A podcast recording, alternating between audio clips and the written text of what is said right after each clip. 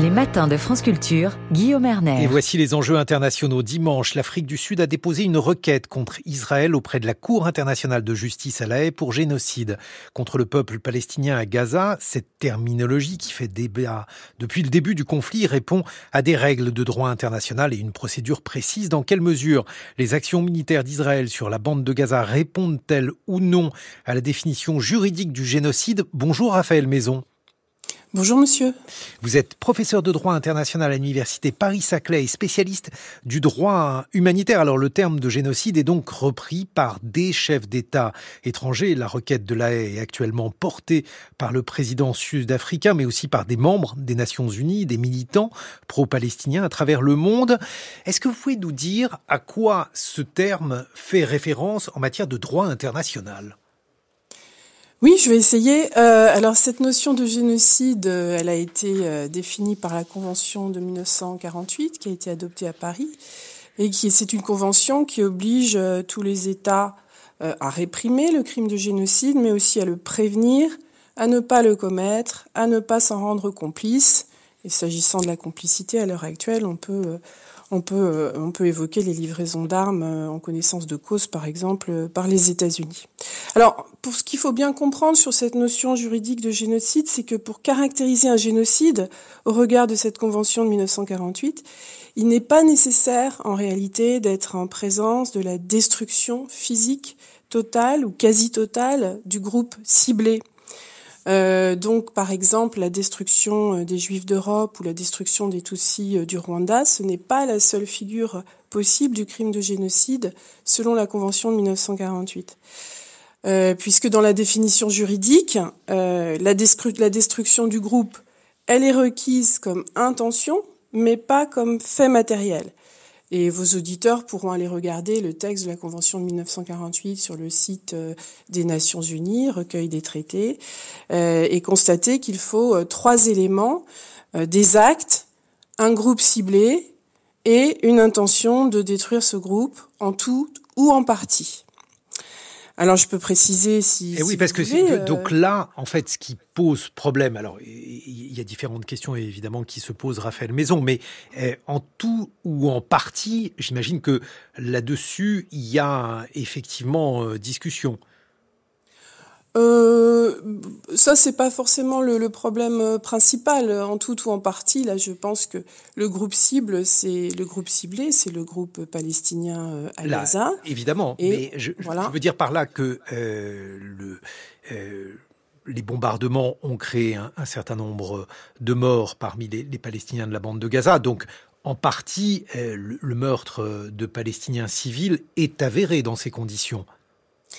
Oui, vous connaissez les chiffres. Hein. On a près de, je crois, maintenant, on a plus de 22 000 euh, morts, morts euh, dont 9 euh, 000 enfants. Le secrétaire général de l'ONU, le, le, directeur de l'UNICEF ont parlé de cimetières pour enfants s'agissant de Gaza. MSF récemment a parlé de véritable carnage. Donc on a déjà, si vous voulez, une ampleur des actes qui montre qu'il y a une ampleur de l'atteinte aux membres du groupe qui est assez considérable depuis euh, trois mois, avec ces chiffres qui sont vraiment assez frappants. Euh, donc s'agissant des actes, je pense qu'on a des éléments euh, qui permettent de considérer que les actes constitutifs de génocide, meurtre de membres du groupe, ou bien actes portant une atteinte grave à l'intégrité physique ou mentale de membres du groupe, peuvent être caractérisés. D'autre part, on a euh, un autre élément dans l'article 2 qui définit le génocide comme acte, on a aussi la soumission, je cite le texte, hein, la soumission intentionnelle du groupe à des conditions d'existence devant entraîner à terme sa destruction physique totale ou partielle. Et ça, c'est un élément qui a beaucoup frappé les observateurs s'agissant de Gaza, puisque là, on a un siège extrêmement dur, pas d'accès à l'eau, pas d'accès à l'électricité, pas d'accès euh, euh, au carburant, à la nourriture. Donc vous savez que la population euh, de Gaza ne peut pas non plus bénéficier de soins, puisque ça a été rappelé dans votre journal, la grande majorité des hôpitaux ont été mis hors d'état de, de, fonctionner. La population de Gaza a été forcée de se déplacer vers le sud dans un espace très restreint, se développe ou risque de se développer des épidémies.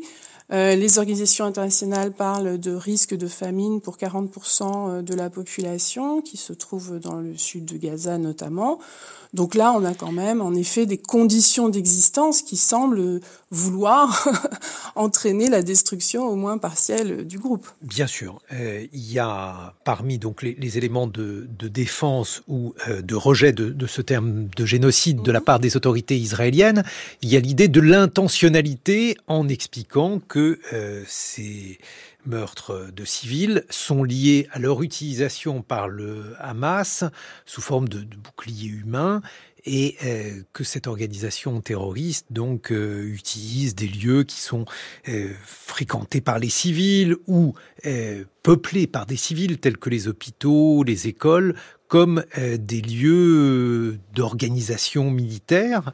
Dans ces conditions, est-ce que l'intentionnalité, elle est claire à démontrer? Dans quelles conditions pourrait-on la démontrer, Raphaël Maison? Alors pour répondre à votre objection, qui, est normale puisque c'est un terme très fort que celui de génocide, euh, on peut d'abord signaler que la thématique des boucliers humains n'est pas très convaincante. si on prend l'exemple des hôpitaux, vous vous souvenez de l'attaque sur l'hôpital Al-Shifa, où l'armée israélienne ou le gouvernement israélien disait qu'il y avait un centre de commandement du Hamas sous l'hôpital Al-Shifa.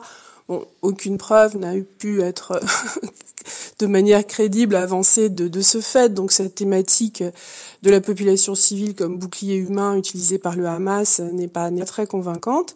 Et si vous voulez, dans, le cas euh, présent, ce qui est très troublant, c'est que et c'est assez rare finalement euh, dans ce type de situation. Ce qui est très troublant, c'est qu'on a des déclarations explicites des hauts responsables israéliens exprimant leur volonté hein, de, de, de, de, détruire en partie, en tout cas, euh, le groupe palestinien à Gaza.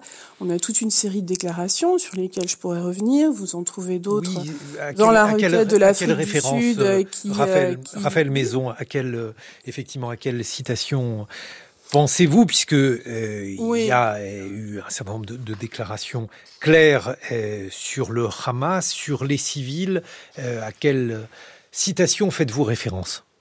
Bien, je pense par exemple aux déclarations euh, du ministre de la Défense, hein, qui est évidemment un haut responsable du gouvernement israélien, particulièrement impliqué puisqu'il est ministre de la Défense, qui euh, dès le 9 euh, le 9 octobre 2023, donc je cite je cite sa déclaration, hein, a affirmé nous combattons des animaux humains et nous agirons en conséquence. Il n'y aura ni électricité, ni nourriture, ni eau potable, ni carburant à Gaza. Tout est bloqué.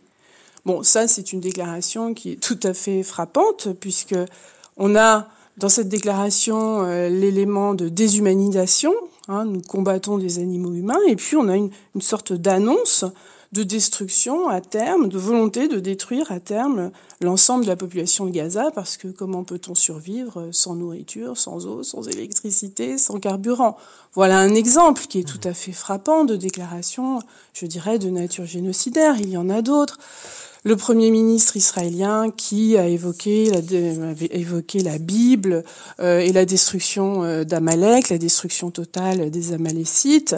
Euh, cette référence. Amalek est considéré comme étant l'ennemi d'Israël et donc on peut tout cas, il y a motif à interprétation, considérer qu'il visait là le Hamas.